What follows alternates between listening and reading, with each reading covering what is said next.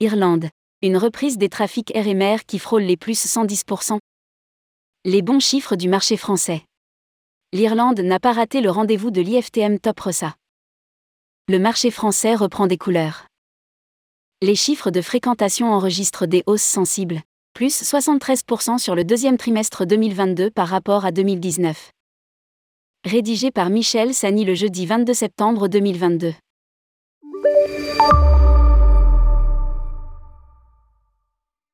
L'Irlande a sur le marché français un vrai pouvoir de séduction.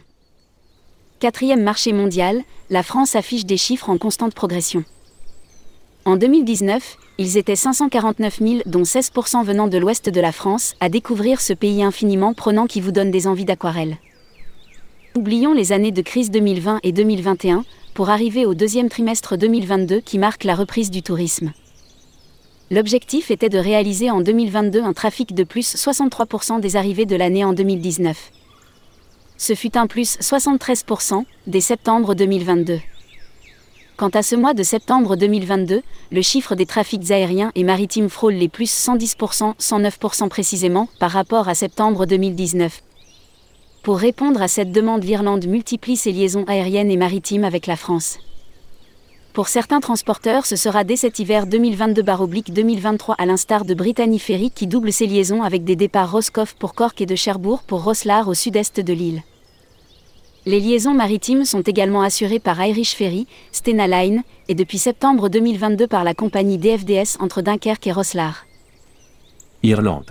Un sentier de randonnée de quelques 500 km. Les Français qui plébiscitent le ferry comme moyen de transport sur l'Irlande auront le choix avec, toutes compagnies confondues 40 liaisons maritimes hebdomadaires, contre 11 début 2021. Pour l'aérien AR Lingu mettra en place des vols sur Dublin au départ de Bordeaux, Lyon, Marseille, Nantes, Nice, Paris CDG, Perpignan et Toulouse.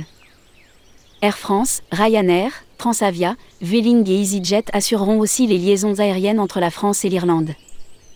Rappelons que Fight Irland, l'autorité nationale du développement du tourisme en République d'Irlande, assure aussi la promotion du tourisme en Irlande du Nord dont la nouvelle marque Une âme de géant prend vie à travers une gamme d'expériences nouvelles.